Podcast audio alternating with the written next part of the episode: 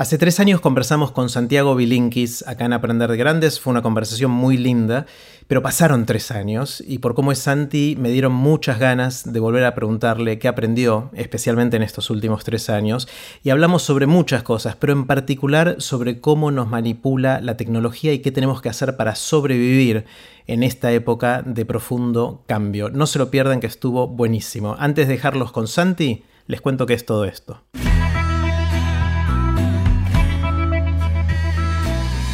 Esto es Aprender de Grandes, el podcast donde comparto lo que aprendo mientras intento aprender durante toda la vida y lo que converso con gente que admiro. Santi acaba de terminar su segundo libro y si quieren saber más sobre lo que escribió vayan a libro.bilinkis.com, ahí pueden bajarse parte del libro gratuitamente y también voy a poner el link en aprenderdegrandes.com barra Santi 2019. Ahora sí, con ustedes, Santi Bilinkis. Hola Santi. Hola Jerry, ¿cómo estás? Bien, hola de nuevo. Tres años pasaron de que conversamos la vez pasada. No lo puedo creer. Es un montón, un montón de tiempo.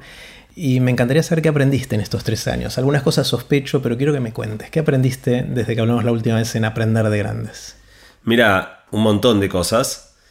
Pero te diría que el cambio más grande que ocurrió en mi cabeza, o sea, justo están por cumplir 10 años de que fui a Singularity. Y yo de Singularity lo que vi fue un futuro medio increíble que se venía, que en ese momento, del cual en ese momento nadie hablaba eh, ahora de la, idea de la inteligencia artificial, datos autónomos, de todas las cosas de las que yo volví obsesionado en Singularity, hoy son moneda corriente en la agenda de, todo el mundo. Pero en ese momento eran una locura y yo volví muy conmovido de de repente ver toda esa oleada de cambio que se venía. Y también un poco inquieto por las consecuencias. Si querés, lo que a mí me había faltado en Singularity era un poco de preocupación por todo lo que podía salir mal. Entonces toda mi etapa, desde que volví, y, más o menos hasta ese momento en que grabamos hace tres años, eh, yo estuve esparciendo el mensaje del cambio que se venía y tratando de balancear el optimismo con el pesimismo, y, pero básicamente hablando del futuro.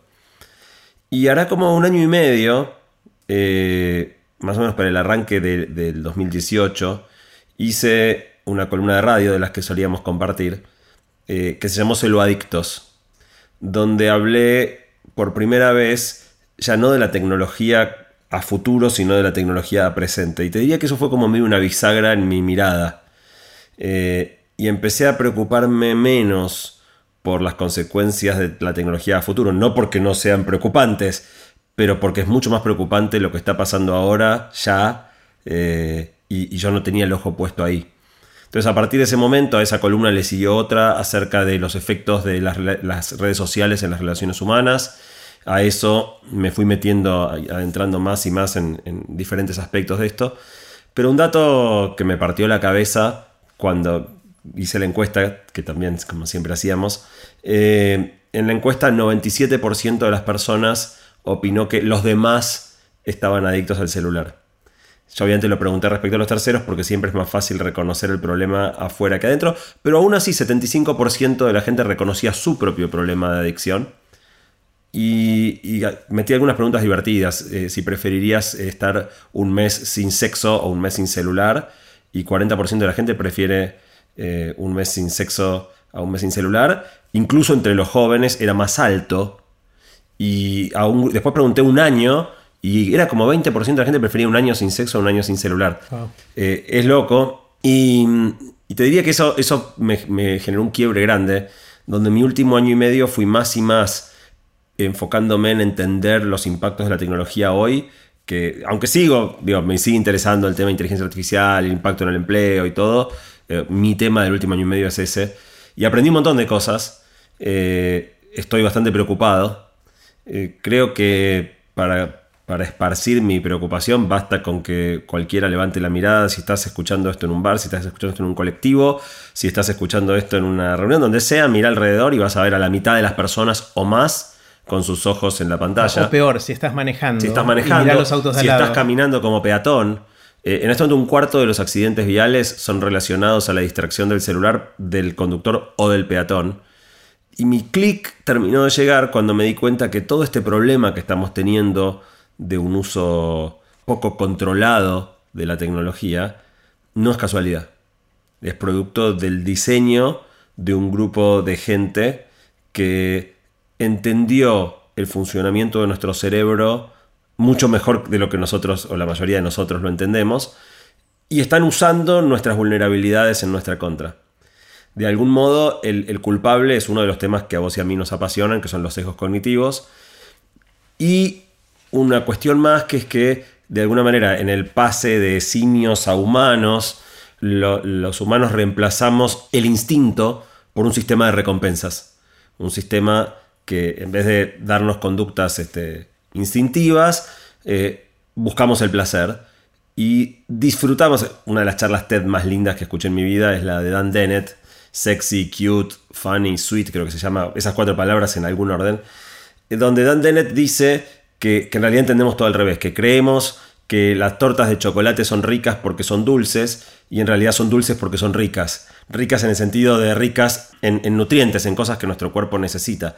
Y nuestro cuerpo inventó, nuestro cerebro inventó la dulzura, o sea, una sensación placentera, simplemente para que comamos cosas con glucosa. Eh, para mí fue toda una revelación y una de esas ideas que, me cuesta eh, agarrar, incluso después de entenderla, esta idea de que en realidad la, dulzura no existe. O sea, no, no, existe, es un invento del cerebro eh, no hay nada inherentemente dulce en una molécula de glucosa, es simplemente que al detectar un sensor que está en nuestra lengua, en una papila, cierta molécula, el cerebro hace y nosotros sentimos algo lindo. Eh, y todo ese sistema de recompensas se fue moldeando, producto de la evolución, adaptándonos mejor y mejor a un mundo que no tenía nada que ver con este. Y lo que Dennett plantea es que en definitiva, claro, si vos tenés un marcador que que detecta como placentera la glucosa porque vivíamos en un mundo donde las cosas dulces eran muy escasas y no existía la torta triple capa de chocolate con dulce de leche y crema. Hoy todas esas cosas son superestímulos, son estímulos que se montan sobre nuestro sistema de recompensas y nos hacen hacer de más lo que antes era bueno para nosotros y deja de ser bueno. Tenés el porcentaje de obesidad más alto de la historia, creciendo. Pero entonces lo que me preocupó es la combinación de gente que entiende los sesgos cognitivos y entiende el sistema de recompensas. Y si vos entendés esas dos cosas, casi que tenés todo servido para hacer que el otro haga lo que vos quieras que haga. Y como la mayoría de la gente no conoce todo esto de cómo funciona, estamos tremendamente vulnerables a esa manipulación. ahí está entendiendo que decís, esta gente son los líderes de las empresas tecnológicas, de Facebook, de Google, de Amazon. a esa gente te refieres, ellos y los equipos que la forman, ¿no? Mira, la, obviamente no debe ser el único lugar, pero hay uno que para mí es como el emblema de todo esto, que lo descubrí hace un tiempo, que es que la Universidad de Stanford tiene un laboratorio que se llama Laboratorio de Tecnología Persuasiva, Persuasive Tech Lab, cuya meta explícita, o sea, si vas a la página web te lo dicen de frente, la meta explícita es entender cómo se puede usar tecnología, desde aplicaciones móviles hasta páginas web, para modificar lo que las personas piensan y lo que las personas hacen. Y al costado dice, yes, this can be a scary topic. Sí, esto puede ser un tema que asuste, más vale. Máquinas diseñadas para alterar lo que los humanos piensan y lo que los humanos hacen. Stanford está en el corazón de Silicon Valley, a 10 minutos de Google, 3 minutos de Facebook, 20 minutos de Apple, 15 minutos de Netflix. Eh, entonces, de alguna manera, si bien este no es el único lugar donde se genera ese conocimiento y estos no son los únicos empleadores que, toman a gente con este conocimiento, eh, el epicentro está ahí. Pero eh, me gustaría distinguir dos cosas. Uno es la capacidad de influir en lo que pensamos y en lo que hacemos, que eso puede ser una herramienta usada, entre comillas, por el bien o por el mal, si existieran ciertas esas categorías. La pregunta es si esa gente que hace lo hace con una intención perversa o no. El hecho de que muchos de estos sitios o redes o lo que fuera traten de maximizar el tiempo que pasamos ahí adentro y utilicen todos esos mecanismos puede ser usado para algo que esté bueno también.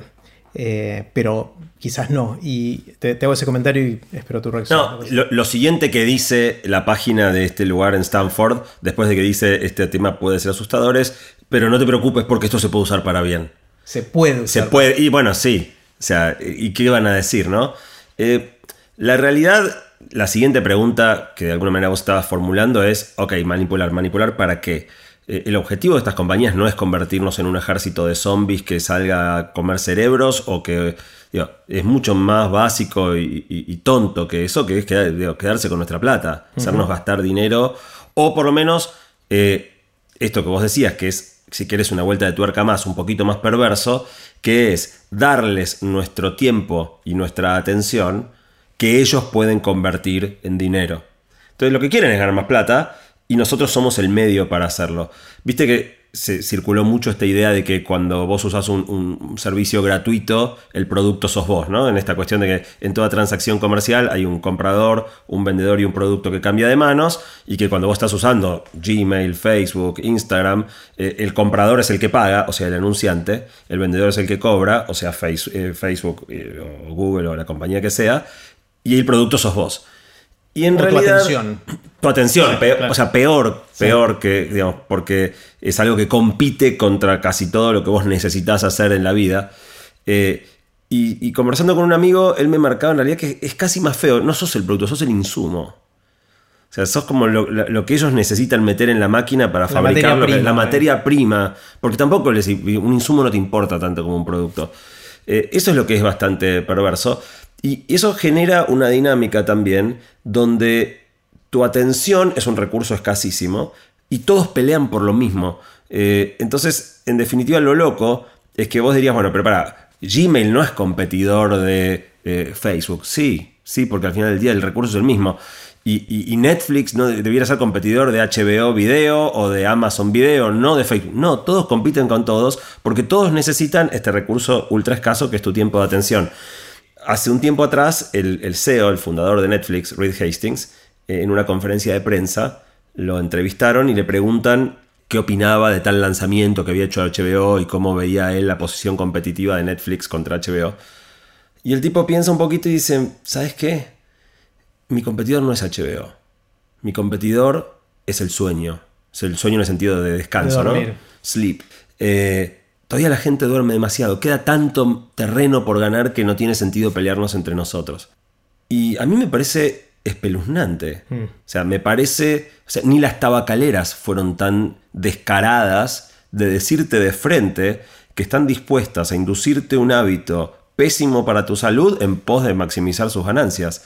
Y nadie se escandalizó demasiado. Eh, entonces, te diría que el gran cambio, yo volví de Singularity enamorado de Google, de Facebook, de Silicon Valley, eh, de alguna manera creía que esa manera, esa mirada, esa conexión con el futuro eh, nos iba a salvar, si querés, en un punto. Y, me fui volviendo más y más escéptico y pasaron de ser para mí, no te digo los salvadores del mundo, pero gente a la que yo le ponía una ficha enorme, a gente a la que le tengo bastante temor. ¿Es a la gente o a la tecnología? Em, porque quizás hay que ver cuánta intención hay de la gente. O sea, es verdad que ellos tienen que maximizar valor para los accionistas, que esencialmente es cuánta plata generan a lo largo del tiempo. Pero quizás lo hacen con, en el fondo, buenas intenciones y quieren que funcione bien, pero a veces o les sale el tiro mal y generan lo opuesto. Pero no sé si la intención es mala, de generar una, una sociedad en la cual nos pasen este tipo de cosas, ¿no? Mira, por un lado tenés varios arrepentidos, ¿no? Han saltado varios. A la Tristan Harris. Tristan Harris, eh, que era ex eh, eticista de diseño de Google. John Parker, que era uno de los cofundadores de Facebook. Toda esa gente que estuvo en la gestación de este monstruo dice que fue todo a propósito, que las discusiones eran abiertamente. O sea, John Parker dice en las discusiones con Mark era, ok, ¿cómo hacemos para que la gente pase acá la mayor cantidad de tiempo posible, lo más cautivada posible?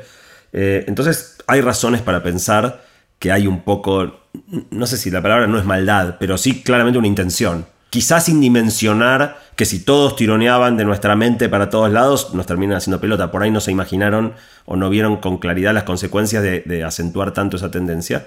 Pero también hay un aspecto bastante difícil de manejar. Hace poco estaba conversando de esto con, con Marcos Galperín y Marcos maneja, digamos, una compañía, no es del tamaño de Facebook o de Google, pero es una mega compañía y, él tiene a una de las personas de Facebook, una de las personas de, mayor jerarquía dentro de Facebook en su directorio. Y, conversa bastante estos temas. Y él me decía, mira, vos no te das una idea lo difícil que es. No te das una idea. Imagínate que vos tenés una plataforma, por decir algo, YouTube, a la que se suben millones de horas de video todos los días. y tenés que tener sistemas de inteligencia artificial, porque no hay sistema humano que resista, que detecten, por ejemplo, no sé si es lobby antivacuna, ¿qué, qué querés parar vos? ¿La pseudociencia? ¿Querés parar las teorías conspirativas? Si vos te equivocas, eh, por un lado, ya tenés un gran cuestionamiento de quién sos vos para decidir qué se puede decir y qué no se puede decir.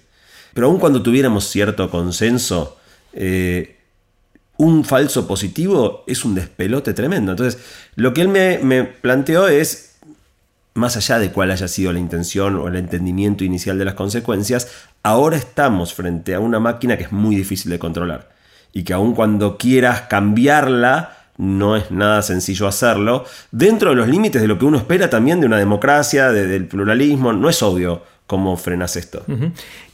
vuelvo a desafiar un poquito esto de que decía John Parker eh, respecto a Facebook, que ya desde los primeros días las discusiones era cómo hacer que la gente pase más tiempo acá y que la connotación que le dabas es que eso era negativo. Pero esa es la misma discusión que tiene el dueño de un shopping center, de un supermercado, de, un lugar de juegos físico, histórica. Y ahora de repente no nos gusta tanto porque, pero no tanto porque eso sea una mala intención, creo, sino por el efecto colateral de la adicción que nos genera o, la dependencia que nos genera y el poder manipulador personalizado que quizás los otros no tenían. Mira, hay, varios elementos. Es un tema que pensé mucho, ¿no? Porque una de las primeras objeciones que surgen cuando hablo de estas cuestiones es, es lo mismo de siempre con Mafalda era que no la dejaban ver, no sé si te acuerdas, Mafalda, los papás no la dejaban ver la televisión y Mafalda pataleaba como loca porque todos sus compañeros miraban, pero los papás creían que no, que la tecnología no se iba. Y cuando nosotros éramos chicos apareció el Atari y eran los videojuegos y siempre hubo como una tecnología monstruo de cada etapa infantil y ahora es esta, sería el argumento. Pero hay dos o tres cosas que, que para mí marcan que claramente es algo distinto. La primera es que los celulares o los dispositivos digitales que usamos hoy son, como descubrió Turing hace más de 50 años, dispositivos de propósito general, computadoras de propósito general. Es decir, pueden hacer cualquier cosa que vos les metas un software para que hagan. Entonces, la tele era una tele. Y las posibilidades que la tele te ofrecía eran infinitamente más acotadas que las que te ofrece un celular o una tableta. Eh, estos aparatos son todo. La segunda cuestión es que son móviles. La tele estaba en el living. Entonces solo. Y el shopping está en el shopping. Eh, entonces la posibilidad de influir en la vida del otro estaba acotada a, ciertos espacios bastante definidos. El celular está con nosotros en todo momento, en todo lugar. Eh, y la tercera cosa es la diferencia entre influencia y manipulación, ¿no? O sea, porque también en la otra argumento es, bueno, pero es lo mismo de siempre. La, la publicidad siempre nos quiso hacer comprar cosas que no necesitamos. Y la verdad que sí, es cierto, es el mismo, es el mismo tipo de fenómeno, pero órdenes de magnitud más potente, tanto por este manejo mucho más sutil de los sistemas de recompensas y de los sesgos cognitivos, como de digamos, de los medios y la capacidad de microsegmentación que vos tenés. Yo por curiosidad me puse a, ver cómo sería si yo quisiera hacer una publicidad en estas plataformas. Y vos realmente podés hacer una publicidad dirigida a personas que tengan un hijo de dos años, que sean hinchas de excursionistas y vivan en, eh, Lugano. Eh, y eso bien usado es, tremendamente poderoso. Es absurdo lo que las páginas saben de nosotros, eh, lo que las plataformas saben de nosotros. Eh, y la mayoría de la gente, o sea, son obviedades, pero no estoy seguro si la mayoría de la gente sabe que, por ejemplo, cuando vos usás Gmail y consentís los términos de uso, te están avisando que te van a leer los mails. No te leen los mails para saber tus secretos ocultos, te leen los mails para targetizar mejor las publicidades, pero te leen los mails. Eh, esta cosa que la gente dice, che, le escribí a un amigo que quería ir a Brasil y me empecé, a ver publicidades, publicidades sobre él. Sí, sí, es eso, digamos, eh, y no es ningún secreto. Pero después hay cosas un poquito más pícaras. Ejemplo, por un, paper que Facebook publicó con resultados de alguna de sus investigaciones, leyendo el paper en la letra chica, porque no están los términos y condiciones, te enterás que cuando vos escribís algo para publicar en Facebook y te arrepentís y lo borrás sin publicarlo, Facebook lo guarda. Y son esas cositas, ¿no? O sea, yo creo que dice mucho más de vos lo que querrías decir y no te atreves a decir que lo que explícitamente decís eso cruzado a, mirar todos tus hábitos de navegación, a qué hora te levantás, dónde vas. Eh, o sea, dentro de, Google Maps hay un, servicio que en inglés se llama My Timeline, no, me acuerdo cómo se llama en español, mis rutas, creo que es una cosa así, donde vos podés ver día por día en todo momento dónde estuviste. Hace poco se me ocurrió hacer una prueba. Estaba volviendo en un vuelo para aterrizar en Aeroparque y nos tocó hacer círculos de espera. Estaba el aeropuerto congestionado y nos pusimos a dar vueltas arriba de, de Escobar. Y yo tenía el teléfono en modo avión, estaba volando. Y se me ocurrió pensar si podría después ver en Google Maps dónde habían sido los círculos. Y cuando me bajé, eh, prendí el celular y Google Maps tenía los círculos exactos que habíamos hecho. A pesar de que tenías modo avión. ¿cómo le llega los datos? Lo guarda. O sea, eh, mientras el, cuando vos pones el teléfono en modo avión, el GPS no se desconecta. Tiene otro que vos lo podés desconectar, desconectar localización. Pero si vos mantenés GPS activado, el teléfono, aun cuando no esté accediendo a datos, almacena tu localización. Y después se lo manda. Y después lo manda todo junto. Eh, entonces, mismo cuando uno apaga el teléfono, lo pone en modo avión, te están traqueando. Y después bajan todo lo que. Entonces, bien usado sería espectacular. El potencial. O sea, realmente hoy en día las computadoras pueden conocernos mucho mejor de lo que nosotros nos conocemos a nosotros mismos. Eh, yo escribí una nota en La Nación hace poco donde, donde bromeaba con esto, pero casi que, que eh, Google me tendría que decir qué tengo ganas de comer. Claro debiera saber mejor que yo lo que quiero. Y en la práctica está usado para otras cuestiones, ¿no? O sea, de, nuevo, parte de los mecanismos, así como esto que te digo de leer los mensajitos. Cuando Instagram salió, te daba todas las fotos que habían publicado las personas a las que vos seguías en orden cronológico inverso, lo más reciente arriba, lo más antiguo abajo. En algún momento dejó de ser así. Vos hoy entras a Instagram y eh, no se entiende el orden de las fotos. Una de hace dos minutos, otra de hace tres días. Hay gente que aparece todo el tiempo, gente que no aparece nunca, gente que aparece todo el tiempo y de repente deja de aparecer y empieza a aparecer otra que no aparecía. Y vos decís, ¿cómo eligen lo que me muestran acá? Bueno, básicamente el objetivo es maximizar tu engagement, sería tu, cuán cautivado estás por la pantalla. Y parte de esto de entender bien los mecanismos psicológicos, uno pensaría, bueno, entonces mostrame las fotos más lindas. No, es más tramposo que eso. Lo que más engagement genera es lo que se llama recompensas intermitentes. Que lo que encuentres a veces esté buenísimo y a veces no. Y es ese que encontraré hoy, esa, esa incertidumbre, es mucho más interesante que encontrar todo espectacular. Ese mismo principio está usado en un montón de lugares, es clave para muchos videojuegos, eh, no saber si vas a ganar o perder. Y, poner otra cosa que, que la gente se sorprende muchísimo, es que en muchos de los videojuegos la decisión de que, o sea, el resultado del juego, de cada partida, está arreglada. O sea, pongo ejemplo el Candy Crush, ¿no? Este de juntar tres caramelitos iguales, cuando los juntas desaparecen y se reemplazan por otros caramelitos. La posición inicial que te aparece cargada cuando empezás un nivel determina mucho tu probabilidad de ganar. Y después, cada vez que saco tres ¿Con qué reemplazo? O te dejo para que saques o no te dejo. O sea, es como, de alguna manera es como el calecitero, ¿no? Cuando éramos chicos íbamos a la calecita y te sentías un campeón porque agarraste la sortija y después cuando tenés, no sé, 10, 12 años te das cuenta que el tipo se la da a quien quiere y que, a los grandes no se la da nunca. Eh, y esto es lo mismo, ¿no? O sea, de repente si soy un tarado, o sea, ¿cuántas horas pasé jugando Candy Crush sintiéndome re contento cuando soy un crack? Mirá qué bien que pasé el nivel 128, que era dificilísimo. Y claro, ¿cuál es el modelo de negocio, por ejemplo, del Candy Crush? Venderte cosas, o sea, lo que le llaman pay to win, o sea, pagar para ganar. Entonces, eh, el objetivo, de nuevo, no es hacerte un zombie ni conquistar el mundo, el objetivo es generarte el nivel exacto de frustración, tal que no dejes de jugar, porque si te frustras demasiado, eh, mandas al diablo el juego, sino que pagues para destrabarte en el lugar donde estás. Y para eso, cada partida van siguiéndote. ¿Cómo, deben tener, me imagino, ¿no? un parámetro medido que mide cuál es el grado de frustración que estiman que tenés en cada momento. Por ahí va decreciendo. Si estuviste muchos días sin jugar, asumen que medio te vas olvidando, entonces te bajan. No, no sé cómo será el modelo, pero es eso. Es un modelo que en definitiva trata de predecir cuál es tu grado de frustración y qué tengo que hacer ahora. Hacerte ganar, hacerte perder.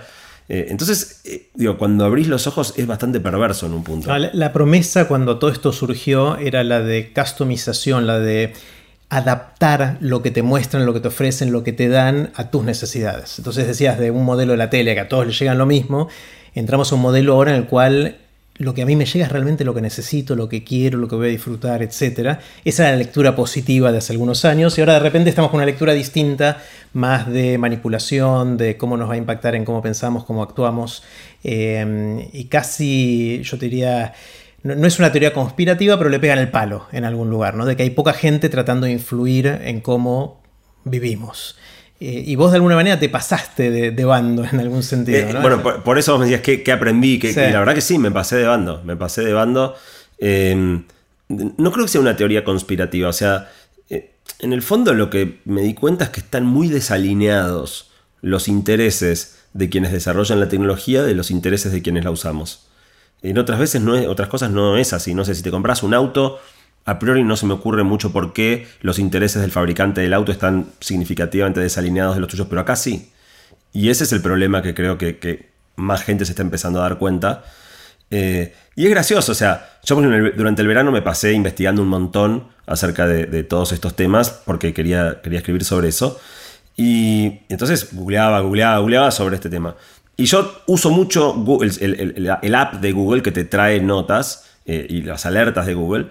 Y me empiezan a llegar todos los días 20 artículos escritos sobre esto.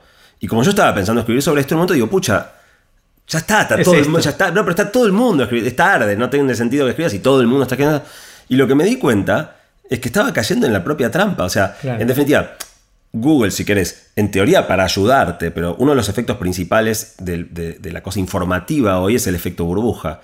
Esto de que por darte las noticias que en teoría te van a generar más engagement, más ganas de leer en Google o en Facebook o donde sea, te traen todas las noticias que te interesan. Y todas las noticias que, que Google asumió que me interesaban eran aquellos acerca de lo cual yo googleaba.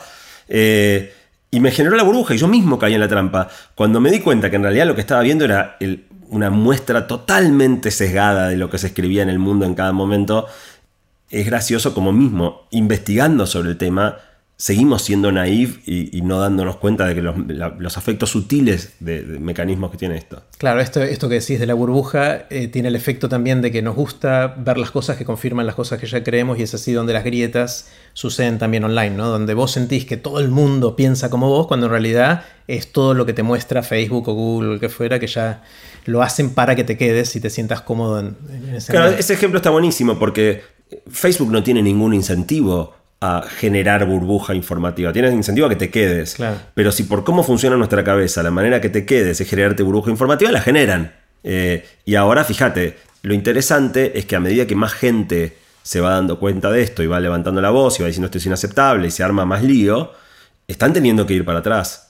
Sea, yo cuando estoy en el directorio de chequeado, esta ONG que, valida la información eh, y el discurso público, eh, y Facebook tuvo que buscar un chequeado en cada país que valide alguna, es una fracción muy chica del contenido, pero hay una fracción del contenido que alguna inteligencia artificial detecta que requiere ser chequeada porque podría ser noticias falsas, y eso se manda a una ONG donde seres humanos dicen esto es verdadero o esto es falso. Y si es falso lo bajan, eh, Facebook lo baja. No, si es falso te avisan que un chequeador independiente dijo que este contenido es falso y te dejan hacer lo que quieras con eso lamentablemente yo creo que la mayoría de la gente elige compartirlo de todos modos. Ah, se lo dicen al que lo quiere postear, no al que lo está leyendo.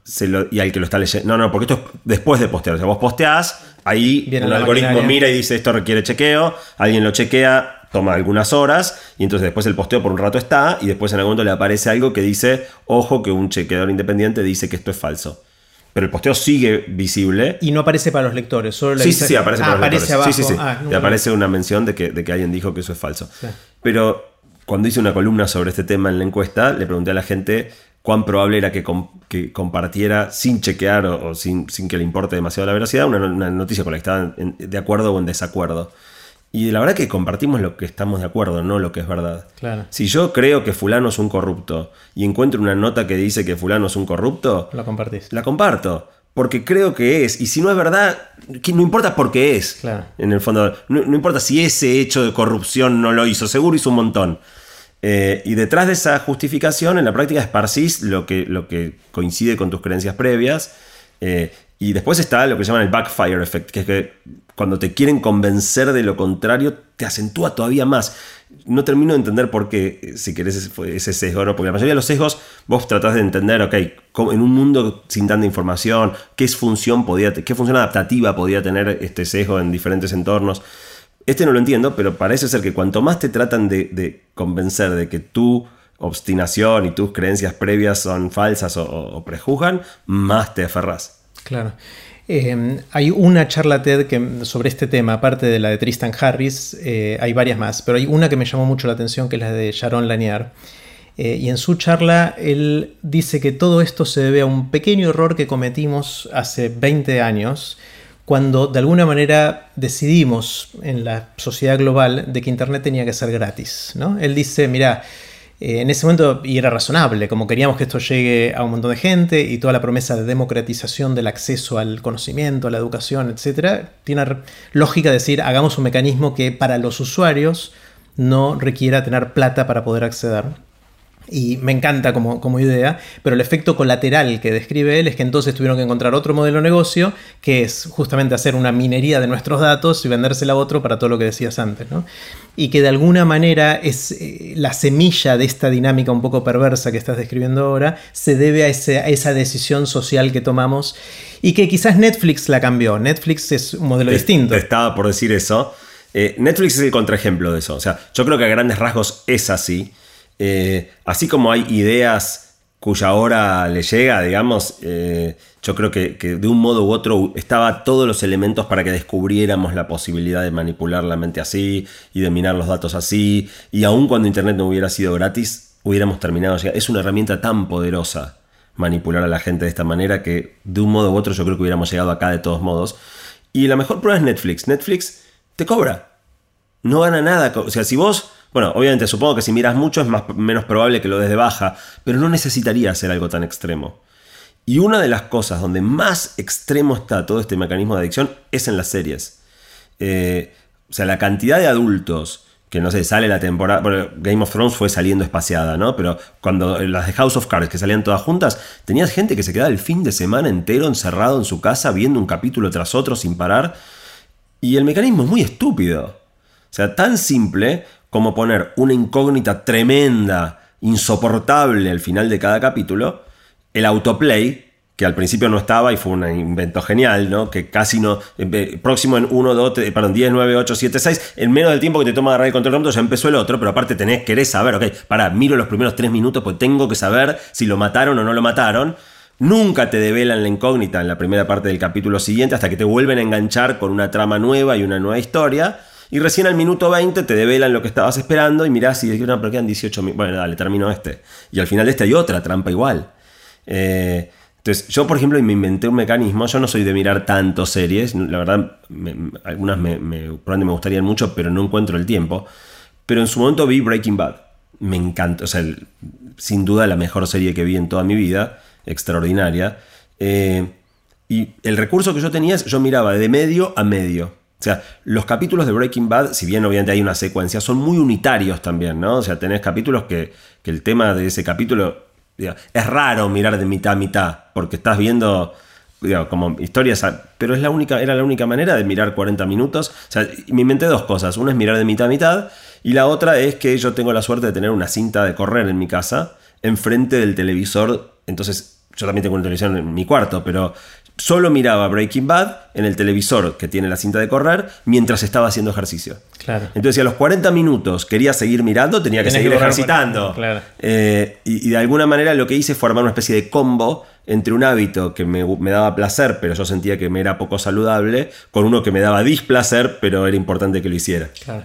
Lo que termina diciendo Sharon Lanier en, en, su charla es que la forma de desarmar esto es cambiar el modelo de negocio, que puede venir por regulación, o sea, podría haber un escenario regulatorio en el cual, no sé, Estados Unidos o Europa le prohíba a Facebook y a Google o a los que fueran de usar los datos de esta manera, habría que ver cómo se hace, cambiar el consentimiento de un opt-in a un opt-out o al revés.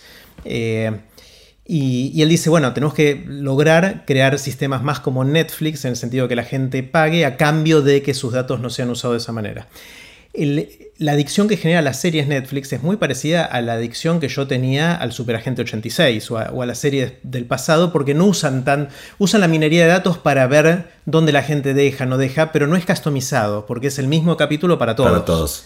Entonces no se parece tanto, o sea, es una cosa intermedia entre la adicción de, a las series viejas y es muy es muy efectiva de todos porque son re buenos los guionistas bueno, la producción es no de nuevo y porque entienden mejor los mecanismos de la dopamina pero del promedio de la el, gente el, el, por ejemplo no era adictivo era divertido Sí. No, no, nadie, no, pero para, yendo a otras Nadie historias. se hubiera quedado mirando 15 capítulos seguidos de Super Agente 86. Friends sí, Friends sí. Miremos Friends, por ejemplo no eh, existía el, el, binge watching, esta cosa de. No, no estoy seguro. ¿eh? No, porque salían una vez por semana, no era fácil grabarlos al principio. O sea, podías bueno, tener una. Esto que, decís, esto que, decís, no es menor. O sea, tener el repositorio de todo junto versus que antes la tele no era on demand. No, tenés que ir al videoclub o tenías no, que. No, podía existir. O sea, yo creo que es al revés. Yo creo, Jerry, que, que Netflix es el contraejemplo.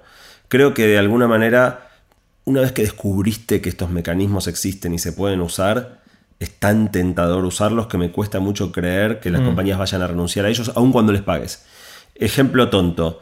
eh, leer los diarios se volvió insoportable. Antes vos leías el diario online y el título era este, Guanchope se lesionó.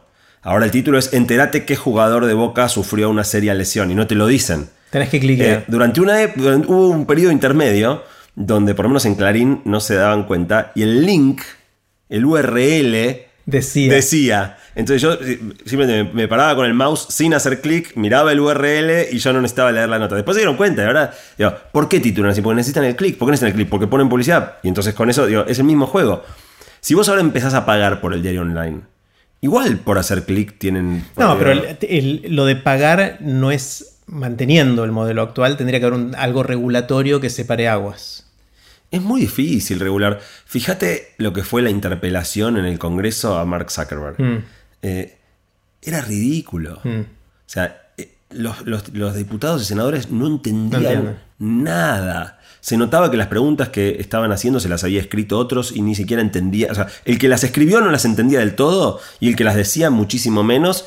Y cuando pasó todo el trámite más amargo, donde trataron de ponerlo incómodo, y él se mataba de risa, o sea, lo manejaba, le parecían totalmente estúpidos, y manejó todo con, con- una comodidad absoluta. Y cuando pasó la- toda la parte más tensa, todos le pedían sacarse la selfie con él. O sea, fue terrible. Eh, y es muy desigual, es muy desigual. O sea, hasta que se nivele un poquito más la cancha, eh, es poco probable que las compañías renuncien. ¿Y, cómo lo regulas? O sea, tenés toda esta nueva onda, de, de- sobre todo a partir de la Unión Europea, controlar más qué datos las compañías tienen, que tengan que ser más transparentes en qué, qué datos almacenan y, qué, y cómo los usan. Yo creo que estamos empezando a ir un poquito para otro lado, pero para mí el cambio más grande, eh, digamos, yo siempre creo más en los cambios de, abajo para arriba, ¿no? O sea, Individual de cada uno. de, de que, o sea, yo cambié completamente mi manera de usar el celular.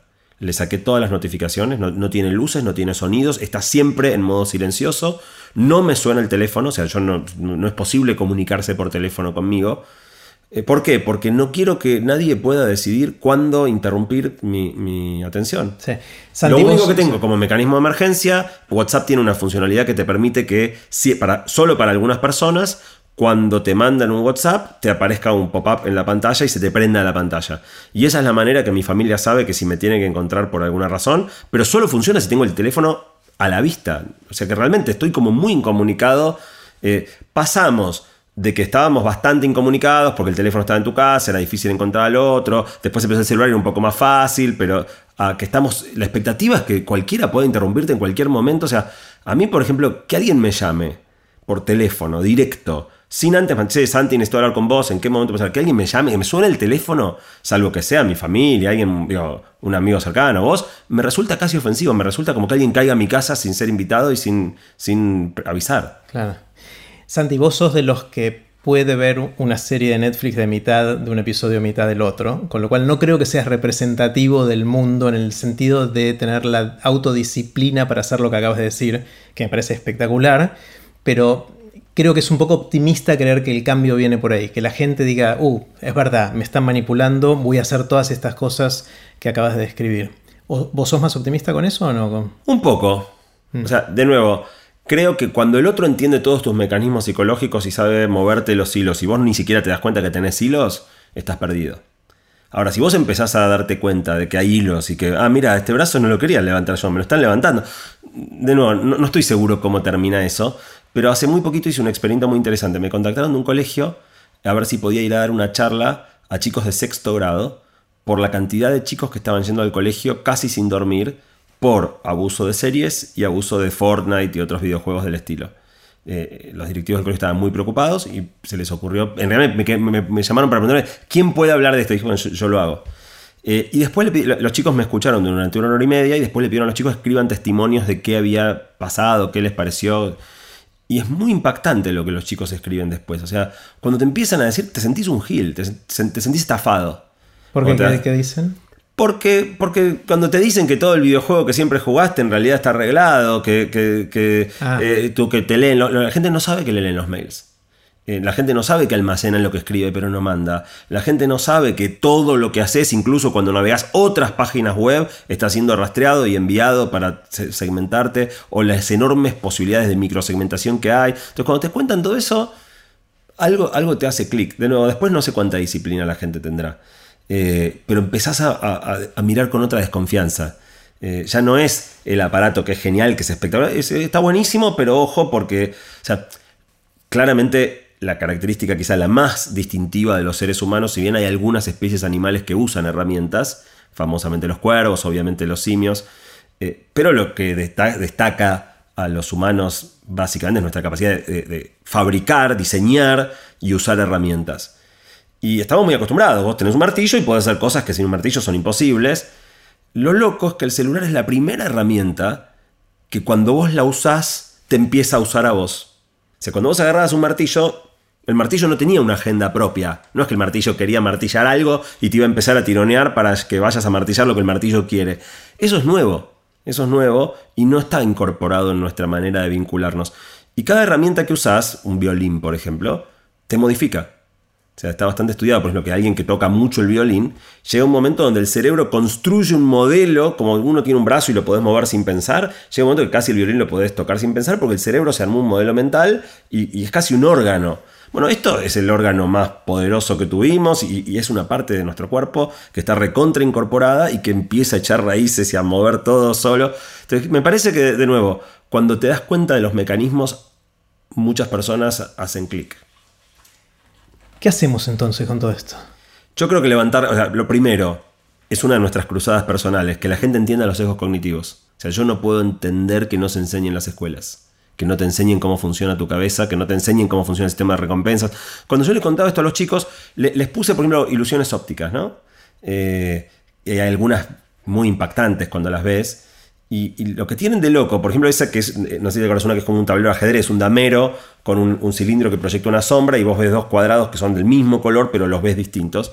Y después vos podés correr una animación donde se va armando, vos los ves iguales, porque están solos, esos dos, y a medida que se va armando todo el lamiro, iguales, iguales, iguales, iguales, ¡cluc! distintos. Y lo loco es que aun cuando yo te, muestre que son iguales, te explique que son iguales, los ves distintos. Viendo. Entonces, lo que yo le explicaba a los chicos, y de nuevo, yo creo que muchos adultos no lo saben, obviamente las, la frecuencia de los rayos de luz que emite ese cuadrado y entran por tus ojos es la misma. ¿Cómo puede ser que los veas distintos? Es que el cerebro no ve la sonda, la frecuencia de rayos de luz. El cerebro toma toda esa información que le llega y arma una versión propia del mundo, que no es la realidad, es la interpretación que el cerebro hace, basado obviamente en lo que te conviene ver. O sea, si hay un, cono, un, cilindro proyectando sombra, lo más probable es que ese coso se vea del mismo color, pero en realidad sea más claro, pero está oscurecido por la sombra. Es genial. Pero claro, cuando, vos entendés estas cuestiones idiosincráticas y las aprovechás para hacerle ver a otro las cosas del color que no son, eh, entonces, para mí eso hay que enseñarlo en la escuela. Yo probé contárselo a los chicos, los chicos lo entienden, se sorprenden. Eh, probé, eh, el otro ejemplo clásico es el del gorila invisible, ¿no? O sea, la atención selectiva. Para mí son conceptos súper fuertes que vos te des cuenta. No sé, el ejemplo clásico que usábamos en la radio era eh, por qué va más rápido el carril de al lado, ¿no? Y la respuesta es súper tonta y no sé si la mayoría la sabe. Que cuando el carril de al lado está andando y el tuyo no, te llama muchísimo la atención, pero cuando vos estás andando y el de al lado no, no lo ves. Pero pasa y no lo ves. Solo ves aquello a lo que le estás prestando atención. Esas cuatro o cinco ideas en la escuela a los pibes les cambiaron la perspectiva. O sea, por ahí a las dos horas se lo olvidaron, no, alcanza con una charla de una hora y media mía o de otra persona. Pero tendría que estar metido en el, sistema educativo, que entiendas cómo funciona tu cabeza, que entiendas cómo son las fallas del razonamiento, que entiendas en qué punto sos vulnerable y susceptible de ser manipulado por, por tus fallas. Y no, no existe, eso no está. Para mí está buenísimo, pero siento eh, que es lo mismo que decirle a un fumador, fumar te hace mal. Prácticamente ningún fumador a lo largo de la historia dejó de fumar por eso. Es una adicción, es una adicción y tiene otros mecanismos internos que hace re difícil que dejes de comer mal, dejes de fumar, dejes de hacer cosas que sabes que son malas para vos, pero las haces igual. Eh, no, o sea, me encanta lo que decís, pero soy escéptico de que eso mueva la aguja de verdad, eso solo. Pueden, quizás tengan que pasar más cosas. Es muy posible. Eh, te, digo otra que me cada vez la veo con más profundidad. Ojo, espera. Hace, hace poquito estaba haciendo zapping y me topé, eh, supongo en Canal Volver o alguno de estos, con una película de 1984, Darse Cuenta, no sé si te acordás, Sí, una sí, película eh, con, con Brandoni, Darío Grandinetti, Darío Grandinetti, un pibe que sufre un accidente auto brutal, está internado en un hospital público, Brandoni es el médico que se obsesiona con, con salvarlo y, y que vuelva a caminar. Y lo loco de la película es que todos fuman, todos. El médico Brandoni atiende al paciente en la camilla, adentro de un hospital, en la sala, tipo una especie de quirófano con el pucho en la mano. Ah, 84 en la película. 84, no es tanto tiempo. Claro. Entonces, ¿qué, qué cambio? Bueno, que está prohibido en algunos lugares, pero yo también creo que la cabeza de la gente cambió bastante. No desapareció el cigarrillo, ni mucho menos, pero, pero por ejemplo dejó de ser cool. Y no es Sí, poca pero, cosa. pero pasaron muchas cosas. Primero pasaron 30 años, eh, hay, hay más conciencia, es verdad, eso sucedió, pero también hay cambios regulatorios. O sea, hay, hay cosas que van... Me parece que es sistémico esto, es difícil de cambiarlo con una sola cosa y yo siento que concientizar ayuda, pero ni loco es suficiente. Seguramente es necesario, pero no va a ser suficiente para cambiar estas cosas. digamos, por un lado, hay cosas regulatorias. ¿Qué quiero decir? Yo dispuse a partir de todo esto la regla de que no se usa el teléfono celular en la mesa. Yo no lo llevo. Ya hace varios meses que no llevo el teléfono En celular tu a casa, con la familia. En mi casa el teléfono no va a la mesa. Mis hijos todos llevan el celular a la mesa y empieza la pelea. No se usa el celular a la mesa, no se usa el celular. A veces los confisco, a veces quedan ahí, pero y ellos tienen notificaciones. Y la notificación está diseñada para que sepas que hay algo que te estás perdiendo, que está mejor que escuchar a tu papá. Eh, y, en el fondo es competencia leal, porque es cierto que todo lo que las redes tienen para ofrecerte, multimedia, es mejor que la misma cena con los mismos que ves todas las noches comiendo la misma tarta de jamón y queso. Eh, entonces, la única manera es que el celular no esté ahí. Pero también hay algo que yo dije, pucha, es responsabilidad mía que la cena sea un espacio más interesante. Entonces, saquemos temas de conversación. Eh, charlaba esto otro día con un amigo que me decía algo interesante, ¿no? Que es los principales que tienen el problema, porque lo vemos muy, fácil en nuestros hijos, ¿no? Cada vez que sacas el tema de los pibes y las pantallas, todo el mundo lo entiende y lo ve. Y yo te aseguro que nosotros los adultos estamos el mismo tiempo que los pibes, sobre todo cuando estamos con ellos sin darnos cuenta siquiera que no los estamos mirando, no los estamos escuchando cuando nos hablan. Montones de veces debe pasar sin que nos demos cuenta que nuestros hijos nos hablan, nosotros estamos y o damos una respuesta mecánica sin siquiera registrar la conversación que está ocurriendo, o le decimos, espera, espera, en un ratito que estoy con algo. Entonces, sale tu hijo del colegio y te dice, y vos le decís, che, ¿qué, hicieron hoy en la clase de música? Nada. Dale, dale, contame. Nada. Y por ahí viene dos días después y te dice, che, te canto la canción que cantamos en música. Y vos le decís, no, no, no, para que estoy ocupado. Y ni te das cuenta. Ese era el momento que por ahí tu hijo te quería contar lo que hacía en música. Y vos te vas a quedar, no, mi hijo no me habla. Eh, entonces, yo creo que, que lo primero es ver el problema de cada uno y empezar a tomar también ciertas, ciertas acciones de, proteger ciertos espacios, lugares o momentos. eh, con una actitud, si querés, regulatoria, como vos decís, aunque sea más en el plano individual que colectivo, tratar de revalorizar esos ciertos espacios, ponerle más onda a los momentos de encuentro. Pero te lo llevo un ejemplo de totalmente otro lado. Yo, yo realmente creo que cuando te das cuenta cómo son las cosas, en una de esas hay algo que se, que se cambia. Uno de los temas eh, que estuve investigando en el último tiempo es el efecto de las aplicaciones de dating sobre las relaciones de pareja, la creación de parejas, el romance Los Tinders. los Tinders, eh, con perspectiva un poquito más larga, ¿no? Primero los sitios de citas, Match.com, OkCupid, y su, y su última faceta que es los sitios de lo que llaman hookup. Nos encontramos pronto y hacemos lo nuestro. Eh, y es muy interesante cómo fue la historia de eso. Como todo proyecto de Silicon Valley, lo inventaron nerds. ¿No? Un grupo de nerds que no levantaba ni a patadas, tenía cero chance de conseguir este, debutar. eh, dijeron, es ridículo que vos en la vida conozcas, qué sé yo, 500, 1000 del sexo que te guste. eh, y de esa muestra pequeñita elijas la o el que más te gustó. Y, y te pone de novio, ves que más o menos bien, ah, y te casás y unís tu vida a esa persona. Habiendo y- millones de otros eh, candidatos que jamás conociste. Millones, millones, millones. Entonces, que, que jamás los conociste y además con relativamente poca información. El noviazgo te da un poco de información de cómo es el otro. Entonces, lo- ¿cuál fue la visión de los nerds? Eh, hagámosle un cuestionario hiper detallado de preguntas a cada persona, registremos millones de usuarios y busquemos la persona ideal para vos. Ejemplo, sos diurno o nocturno, te gusta ver en el mar o en la montaña, preferís a alguien que sea más parecido a vos o más opuesto. Infinitas preguntas. Así nacieron los sitios de, eh, de match de pareja. Eh, lo primero que se encontraron, porque Silicon Valley tiene una filosofía que es re interesante, que es la de lo que se llama A-B testing, testear e ir ajustando en base a lo que aprendes con los usuarios. Entonces, la hipótesis inicial fue hay que hacerle mil preguntas a la gente y en base a eso encontrar la media naranja perfecta para cada uno. Cuando empezaron a usar, a, poner el sistema, la gente no quería contestar mil preguntas. O sea, la cantidad de usuarios que empezaban a contestar a la pregunta 20 decían basta y cerraban la. y no se terminaban de registrar en el sitio era enorme. Entonces empezaron a cortar, a cortar, a cortar, a cortar el cuestionario. Hasta que quedó un cuestionario muy cortito que la verdad que no agregaba tanto valor. Eh, y entonces en un momento se les ocurrió testear: ¿qué pasa si eh, ponemos. y, y, lo que había era fotos, y lo que veían es que la gente lo que más miraba eran las fotos. Y en un momento dijimos: ¿qué pasa si sacamos el cuestionario? Y la coincidencia era el 95%. O sea, a nadie le importaban las preguntas más que la foto. Resultado, 15 años después, el algoritmo básico de aplicaciones como Tinder es, vos subís, creas tu perfil, subís tus fotos. En los primeros 3 o 4 días te muestra a otros y mide cuánta gente cliquea en tu, en tu foto, cuánto tiempo se queda mirando tu perfil y si te da el, el swipe, o sea, si te marca como de atractivo o no. Y en base a eso, después de unos días, estima un, un puntaje, te asigna un score de cuán lindo o feo sos.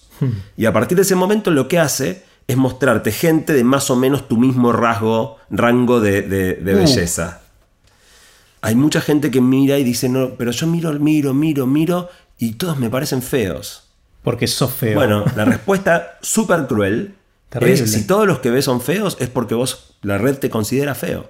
Y la red, y en el fondo, uno dice la tecnología no tiene ideología, la tecnología este, se puede usar para bien para... Eso es una ideología tremenda.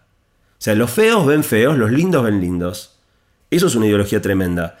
Y después viene la segunda capa. Tinder tiene, porque necesita ganar guita, ¿no? Y el servicio inicial es gratis. ¿Cómo gana guita Tinder? Si pagás, ves gente más linda. No. O sea, billetera mata feo. No solo mata galán, mata feo. O sea, eh, los feos ven feos, los lindos ven lindos y los ricos ven más lindos que los pobres no. Es re perverso. Wow. Es re perverso. En el fondo, digo, a la vez, es reflejo de la conducta de los usuarios usando las... O sea, no es que de nuevo, no son genios del mal que quieren armar castas de lindos y feos para que el mundo sea un lugar. No, es nada más que tomar, hacer A-B testing y devolverle a la gente lo que la gente es y, mira. Pero lo que termina saliendo como producto, cuando te lo cuentan y lo ves, decís, esto no, no, no, puede ser así. O sea, yo no quiero ser usuario de una plataforma que, que, en el fondo termina... Es un espejo de nuestros propios valores, no es otra cosa. Pero de repente te muestran tus valores al espejo y decís, pará, loco, quiero cambiar de valores. Hmm. Entonces, uno de los grandes problemas que tenemos hoy es el, el, el, énfasis totalmente desmesurado que cobraron las imágenes.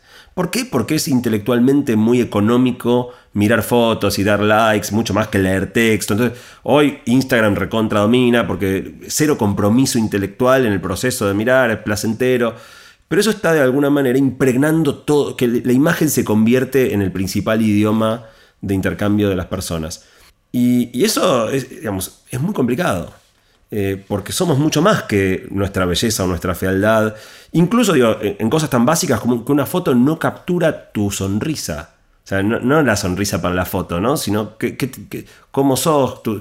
Y, todo eso se, va, quedando como en un, en un, totalmente relegado, en un tercer plano. Cuando lo que las plataformas valorizan es solo la foto, entonces te empezás a esmerar simplemente en ser más lindo para la foto, no más macanudo. Entonces, estas plataformas terminan teniendo una ideología acentuando, ya era cierto que cuando ibas al boliche seguramente el feo no se encaraba la más linda, pero podía, qué sé yo, ¿viste? Estaba la, la, la, historia, la teoría de la ley del embudo, de que el feo se levantaba la linda. Eh, Dicho así no rima, pero... no bien. rima, pero esa idea. Eh, y, y digo, si bien ya medio existía y es un reflejo de nuestros valores, cristalizarlo y volverlo a la lógica que, que, que hoy genera 30% de las nuevas parejas es re complicado. De alguna manera la inteligencia artificial está haciendo subir nuestra miseria humana a niveles globales y estandarizados para todos, ¿no? Es, eh... Esto del A-B testing nos, no, nos, pone arriba de la mesa lo peor de nosotros y lo cristaliza. Claro. Lo vuelve modus lo operandi es universal, es lo institucionaliza y, de nuevo, una vez que esté institucionalizado, aparte setea reglas de juego por las cuales vos tenés que jugar. O sea, si querés que te den likes, tenés que hablar el idioma que la gente está hablando. O sea, si vos en, en Instagram, en vez de subir fotos, pones textos largos y nadie se va a poner. Instagram no está pensado para leer textos, nadie lo mira. Entonces, estás medio obligado a jugar el juego que se está jugando si querés aceptación. Parte del otro quilombo, que tiene mucho que ver con las redes, es que antes la aceptación siempre fue importante para nosotros agradar, ¿no? Que, que, que otro, cuando vos empezás en la vida, sos chico, para saber si sos lindo o sos feo, te mirás en el espejo. Cuando sos más grande, te mirás en la mirada de los demás. En el fondo lo que más te importa no es lo que te devuelve el espejo, sino lo que los demás te devuelven. Y antes eso no era tan objetivo. O sea, vos tenías una idea de, mira, a fulano le caigo bien, a Mengano le caigo mal. Ah. Hoy se mide. Claro, hoy- en el pasado podía ser lindo para uno y feo para otro. O sea, era más. Hoy también, hoy también. Pero, pero era una percepción. Yo creo que fulano no me banca. Y creo que con tal nos llevamos re bien. Hoy es objetivo. Él tiene 38 likes, vos tenés 46, pero este nunca te da like y este sí. Entonces es cuantitativo, es objetivo y es a la vista de todo el mundo. Quién es más popular, quién es menos, quién te quiere, quién no te quiere. Y, es jodido eso, o sea, sobre todo en etapas, la, autoestima es una construcción de toda la vida, no es solo de la adolescencia, pero en la adolescencia vos ves muchas chicas o, chicos de, de 12, 13 años que están repregnados por esto de la imagen y con cuántos likes me dieron y cuántos me dan y quién me da y quién no me da. De nuevo, porque, porque se te juega ahí tu propia eh, aceptación de vos mismo en algo que antes no tenía este componente cuantitativo, público y objetivo. También era una dinámica complicada. Sí. Otra de las cosas que a mí me, me está obsesionando es este tema que estamos tercerizándonos hacia la nube y hacia las inteligencias artificiales, las redes, etc. Al principio empezó con cosas chiquitas. Bueno, la gente que dice, yo cuando era chico me acordaba 200 números de teléfono de memoria, ahora no me acuerdo ni siquiera el De hecho, mío. todavía no, pero es que nos ¿Te acordamos de de- esa yo- época. Yo, me acuerdo, un- no los de la 200, infancia. pero unos cuantos. Un montón. Eh, y ahora la gente dice, bueno, ya tercericé eso porque los tengo todos programados en el celu, ni sé el mío, no sé el de mi pareja, no sé el de nadie. Eh, después dijeron, bueno, antes yo conocía todas las calles y sabía cuál era el truquito para llegar del punto A al punto B de la ciudad de la mejor manera con el auto o en transporte público que fuera. Ahora eso ya no hace falta y la gente pone el GPS por más que tenga que ir al, trabajo para que le diga el mejor lugar o lo que fuera. Entonces también tercerizamos nuestra orientación y nuestra capacidad de ir de un lugar al otro. Pero vos dijiste al pasar algo al principio muy rápido, pero que para mí es central, que ahora todos estos sistemas nos conocen mejor que nosotros. Entonces ya no es tercerizar datos, memoria, que uno dice, bueno, por ahí hasta es útil porque nos libera esas neuronas para hacer otra cosa, sino que es tercerizar el conocimiento de nosotros mismos, con lo cual de alguna manera, en un sentido amplio, hasta nuestra conciencia está pasando a estar en otro lado, ¿no? Eh, y nosotros pasamos a ser el hardware que ejecuta lo que esa conciencia en otro lugar nos manipula para hacer. Casi como nuestra función ejecutiva que solíamos tener entre nuestras orejas, en, nuestro cerebro, está de hecho pasando a estar en otro lugar que está tomando las decisiones que nos van a influir en el día a día. Con lo cual no es una tercerización ingenua de algunos datos que está bueno no tener que acordarse de memoria. Es la tercerización de quiénes somos, ¿no? O sea, eso a mí como que me está obsesionando últimamente. Eh, absolutamente.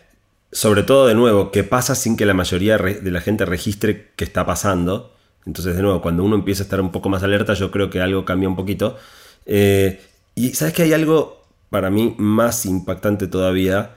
Eh, quizás de las cosas más impactantes que yo leí, no sé si en mi vida, me pasó hace ahora un año. Estaba leyendo un artículo y iba leyendo y de repente sentí como si me hubieran pegado una piña en la mandíbula. O sea, me quedé atónito mirando la pantalla, como sintiendo que se me caía el mundo a pedazos. Vos sabés que a nerds como vos y a mí nos gusta mucho la ciencia. Para mí la ciencia es lo más maravilloso que, que caracteriza a los seres humanos, ¿no? Esta, esta curiosidad por entender cómo funciona el mundo y este método de de alguna manera formular una hipótesis y diseñar un experimento y- y tratar de, de arrancarle al mundo eh, Algún la- la- secreto. la verdad acerca de cómo funciona. Eh, la verdad provisional, aunque sea hasta que otro encuentre una, una- una verdad mejor. Eh, a mí me fascina eso. Y algo que está pasando mucho es que más y más en ciencia están encontrando que es mucho más rápido y efectivo para resolver los problemas más complejos, en vez de postular un modelo, diseñar un exper- o sea, en vez de hacer ciencia, alimentar de un montón de datos a una red neuronal, la red neuronal procesa, procesa, procesa y, lo que tiene simplemente no es poder explicativo, sino poder predictivo. La inteligencia artificial te puede decir, bueno, si hay A, B y C, el resultado es D. Pero no te explica por qué. O sea, de la misma manera que si vos quisieras abrir mi cráneo y mirar por qué soy de boca, eh, está ahí, porque soy de boca, que ser de boca es algo que está en mi cerebro, no ocurre en otro lado. Pero no hay manera, vos abrís mi cráneo y no vas a poder ver si soy de boca o no soy de boca, ni por qué. Pero está ahí y no lo podés ver. Con las, con las redes, las, las, redes neuronales pasa lo mismo. Eh, la red puede entender cómo funciona el universo, pero no te lo puede explicar. Te va a poder decir, mira, ¿sabes qué? Ahora se va a caer eso. Y si, no existe el, libre albedrío, como alguna vez hemos discutido, te va a poder predecir todo lo que va a pasar y no te va a explicar por qué. Y, lo loco, hay dos cosas muy locas de eso. La primera es que casi implica una renuncia epistemológica. O sea, es decir, ¿sabes qué? La mejor manera, así como el hombre prehistórico manipulaba el fuego, no hace falta entender algo para manipularlo. El hombre prehistórico no sabía qué era el fuego ni por qué sucedía, pero sabía aprenderlo, sabía apagarlo, sabía cocinar la comida. Eh, se puede manipular el mundo sin entenderlo. Eh, pero esto es, vamos a poder solucionar los problemas más increíbles, los más difíciles, sin entender nada. No solo sin entender nada, renunciando a toda posibilidad de entendimiento, porque eh, el tema no es que los modelos son difíciles y, no los entendemos, el tema es que son incomprensibles. Incomprensibles en el sentido, ¿viste, viste que cuando estudiábamos matemática, un conjunto se podía definir por extensión o por comprensión. Por extensión era 2, 4, 6, 8. por comprensión, claro, todo, listar todo. Por comprensión eran números pares. Y uno puede ir de uno a otro, porque sabes que son números pares, sabes que son 2, 4, 6, 8, y sabes que es 2, 4, 6, 8, mirás un poquito y te das cuenta de que son los números pares. Bueno, estos modelos son incomprensibles en el sentido que pueden ser definidos por extensión, pero no existe una regla que los describa.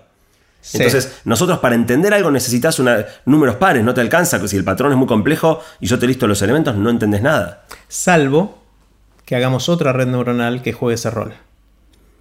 O sea, estaría bueno si realmente esto queremos que nos sirva a nosotros y queremos seguir eh, accediendo a la explicación conceptual de las teorías, eh, no solo por enumeración, sino también eh, comprensión se decía lo otro.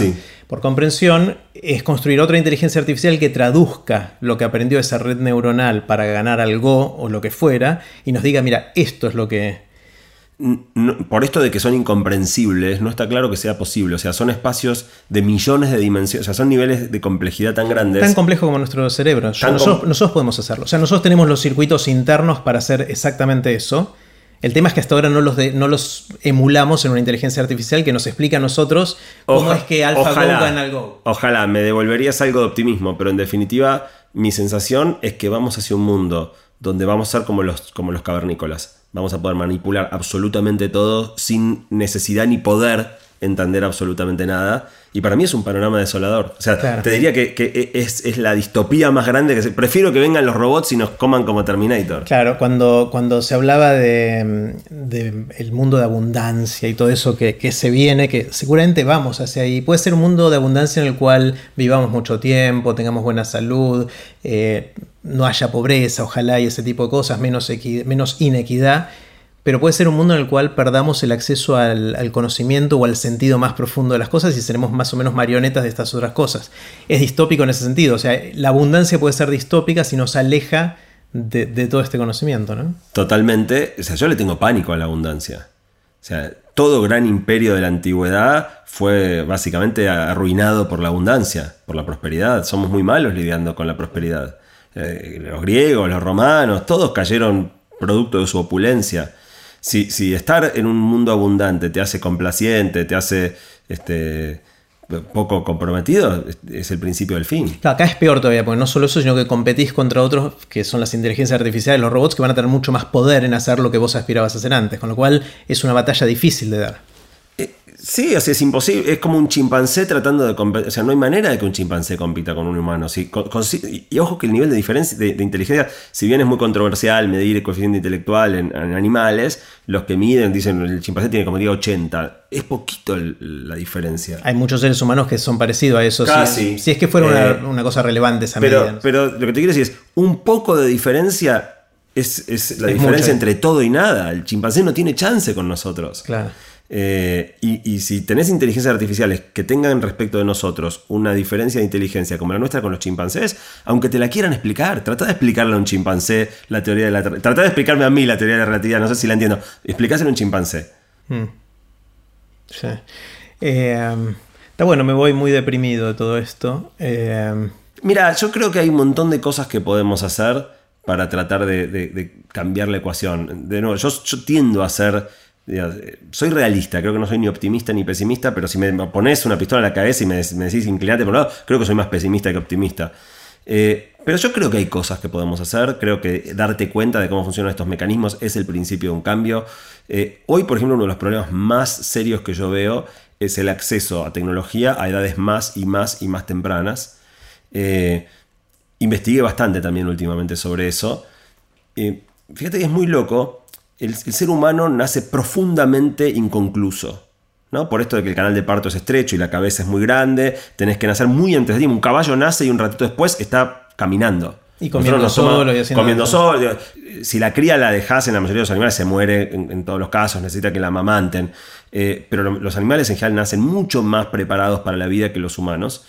Eh, y el primer año es casi como una gestación extrauterina. mm. Eh, somos casi un canguro en un sentido, ¿no? Vivimos en el, marsupio. Eh, y la, paternidad, eh, o sea, la, crianza, de alguna manera termina de forjar el sistema nervioso y, quién vos sos. Si en ese periodo de déficit nutricional las consecuencias son tremendas, pero si hay problemas de estimulación cognitiva también, porque la plasticidad cerebral en esa etapa es enorme.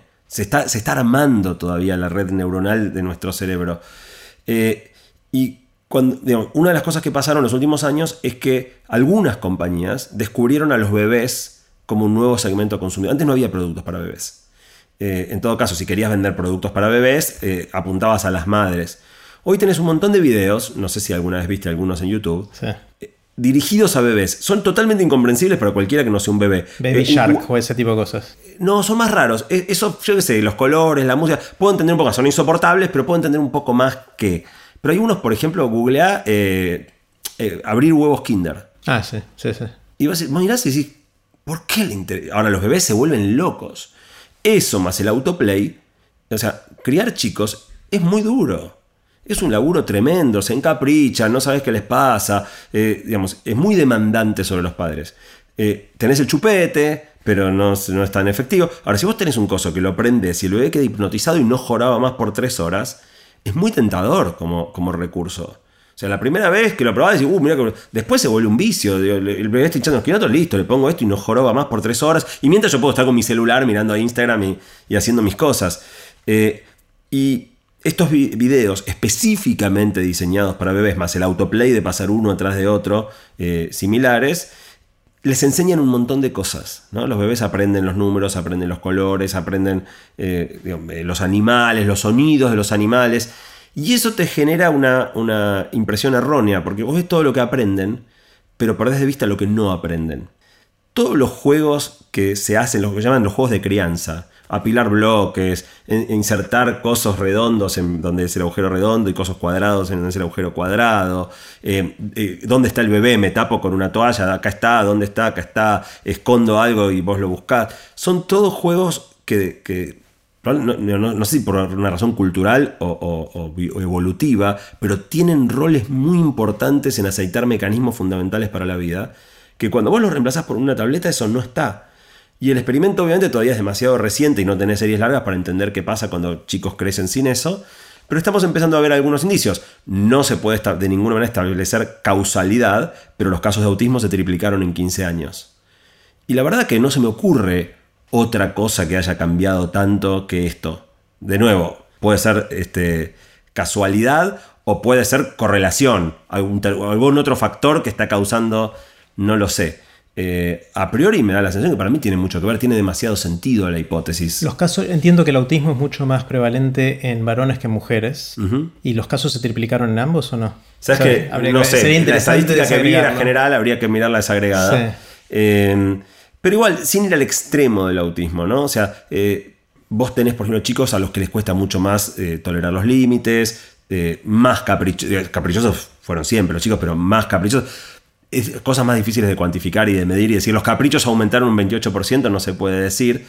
Eh, pero yo creo que nos vamos a ir dando cuenta de los problemas severos que estamos generando con esta- estos mecanismos de, de crianza. Una de las cosas que me propuse hacer, para ser un poco más propositivo y no dejarte tan desesperanzado, eh, de alguna manera yo no quiero ser un abogado antitecnología. No quiero decirte eh, no uses más celular o, cerrar tu cuenta de, redes sociales. Pero sí quiero tratar de, canalizar el uso para otro lado. Entonces, una de las cosas que se me ocurrió hacer en el último tiempo es armar una guía para padres, chicos y celular. Eh, y armé 10 cosas, por ahí hay muchas más, son las 10 que se me ocurrieron a mí, pero 10 cosas para hacer padres, chicos con el celular. Si los, si los padres queremos el celular y es a la verdad, y los chicos quieren bueno, usémoslo. Pero usémoslo para cosas distintas, no para que cada uno esté en su mundo, sino, por ejemplo, no sé, a los chicos les encanta verse en una pantalla, filmar. Bueno, hagamos una, filmemos una película. Hoy los celulares tienen una capacidad de filmar y de editar increíble. Bueno, escribamos juntos un guion actuemos la película, filmémosla, editémosla, montones de ideas de cosas que pueden ser muy divertidas. Son como proyectos, ideas de proyectos. Sí, eh, eh, o, cosas más maker, buscar proyectos de cosas que se puedan fabricar y algunas requieren el celular, pero después requieren también hacer cosas con las manos o en, el, mundo de los, en el mundo de los átomos. Eh, y, creo que hay un montón de, propuestas que puede ser espectacular hacer, que incluyen el celular de una manera que, nos une en vez de, llevar a cada uno a su mundo. una que hice con, uno de mis hijos, con Lele, es tomar un curso online juntos. Lo hicimos recientemente, uno de estos que dura un mes, 10 minutos por día, y funcionó espectacular. Es algo que yo por ahí hubiese querido hacer por mi lado, por ahí, por el lado de él. Transamos un poquito en cuál iba a ser el curso, porque por ahí hubiesen sido distintos, pero estuvo espectacular. O sea, los dos mirando la misma pantalla por lo menos nos unió en ese, en ese sentido. Es, que creo que el desafío es ese, empezar a encontrar cómo hacemos para mirar todos la misma pantalla en vez de cada uno la suya y, que lo que esté pasando mientras miramos la pantalla nos, nos, ponga en interacción en vez de, de aislamiento. Sí, sí. Em, ¿Y qué otra tecnología puede meterse acá y ayudar? En, ¿cómo, ¿Cómo sigue evolucionando esto desde el punto de vista tecnológico? Porque hasta ahora venimos hablando de cómo adaptarnos a lo que vemos hoy. Pero se viene más todavía, como el, biotech metiéndose, la genómica, la inteligencia artificial, que en algún momento va a ser cada vez más sofisticada hasta el día que ojalá, o no sé si ojalá, llegue a ser general. Estaba tratando de no deprimirte. ¿Querés que te Dale, dale, ya, vamos all the no, Yo creo que el quilombo más grande está a punto de llegar, que, que no. Digo, aparte de la biología sintética y eso, va a haber mil quilombos enormes en el mundo para adelante, pero mucho más cercano, eh, realidad aumentada y realidad virtual. O sea, no sé si, si, usaste por algún tiempo prolongado alguno de estos caquitos de realidad virtual, pero... 10 minutos, ¿no? Realmente te transporta, o sea, cuando te lo sacás la sensación es como muy. Por un rato estás como. un segundo estás confundido. Como cuando, no sé, los que viajamos mucho, te despertás eh, en la cama de un hotel y no estás seguro dónde estás. y te toma un segundo hasta que dices, ah, listo, estoy en tal lado. Bueno, esto es lo mío. Te sacás el coso y es como que cambiaste. La realidad no se puede cambiar de mundo de un instante al otro.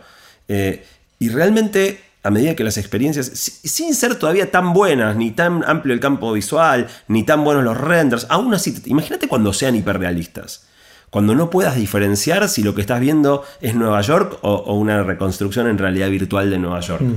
Eh, ¿Va a tener sentido eh, decir que no fuiste a Nueva York si lo que viste es algo esencialmente igual a si hubieras estado ahí? Para mí es estar en Nueva York. Entonces, de eso estamos bastante cerca. Y si mirar una pantalla y fotos en Instagram genera engagement, trasladarte a un mundo distinto. Digo, la canción de Aerosmith, ¿no? tenés a la chica de tus sueños, subida a la moto de tus sueños, paseando por el, eh, el, paisaje de tus sueños, se pone de mal humor y apretas un botón y se pone de buen humor. Digo, el mundo perfecto. ¿Cómo, va, ¿Cómo vamos a resistirnos a vivir todo el tiempo en un mundo perfecto pero inexistente? ¿Y? Y no sé, no tengo la menor idea. Eh, o sea, creo que somos muy privilegiados en el sentido que nos toca una época increíble pero también con unos desafíos tremendos. Eh, de alguna manera yo creo que nosotros estamos un poquito más a salvo en el hecho de que nuestros cerebros al final del día se gestaron en la década del 70, en la década del 80, o sea, somos analógicos, hmm. somos analógicos, tratamos y, eh, somos adictos al celular, pero es mucho más delicado los chicos que, están mamando esto desde el minuto cero. Los más chicos hoy. Los más chicos. Porque nuestros chicos quizás también, claro, nuestros hijos que están, ya pasaron eso. Nuestros hijos, nuestros hijos las Son analógicos también. Tienen 20, 18, la tecnología les llegó tarde, o sea... Eh, yo digo los bebés que están, que, los que nazcan con realidad virtual. O sea, si hoy lo que le hacemos para los bebés es ponerle YouTube en una tele y con eso quedan hipnotizados. Imagínate cuando le puedas poner ni siquiera el, casco de realidad virtual, los eh, anteojitos tipo Google Glass y el bebé no, no rompe más. De nuevo, el problema más grande hoy no es el uso excesivo de los dispositivos por parte de los chicos, sino el corrimiento excesivo de los padres. O sea, para mí esto es muy funcional sin que por ahí, sin que nos demos cuenta, ¿no? Pero es muy funcional a, los desafíos del mundo adulto, a nuestra propia adicción con los celulares, que, los pibes... Hace poco salí a cenar con, mi esposa y con mis hijos, el Día del Padre, y en la mesa al lado había una pareja con dos chicos que debían tener 3 y 5 años, los chicos cada uno con su tableta y, totalmente anulados, y la pareja charlando. Cuando mis hijos tenían 3 y 5 años, salíamos a cenar, era un despelote. Eh, no, Nico, no hagas ruido, mira que acá no se puede gritar, no, no corras, no, no, vení. Uno tenía que levantarse, salir para seguirlo. Imposible tener una charla. Ahora les das un coso y la pareja charló toda la noche, pero para mí no es un dato menor que el Día del Padre. O sea, la idea de salir a cenar el Día del Padre es que sea una reunión familiar, no que los pibes estén anulados y la pareja charle. Yo creo que ni se dieron cuenta de la dinámica de lo que estaba haciendo ese encuentro.